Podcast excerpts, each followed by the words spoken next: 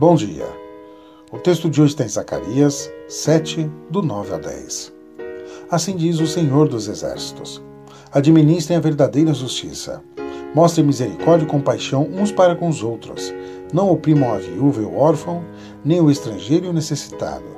Nem tramem maldades uns para com os outros. Você quer uma palavra clara e direta do Senhor hoje? Zacarias nos dá isso.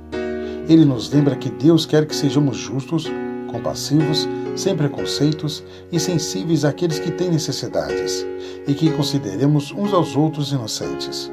Em outras palavras, Ele quer que tratemos uns aos outros como Cristo tratava as pessoas. Por quê? Porque não podemos estar bem com Deus se não estamos bem com as outras pessoas.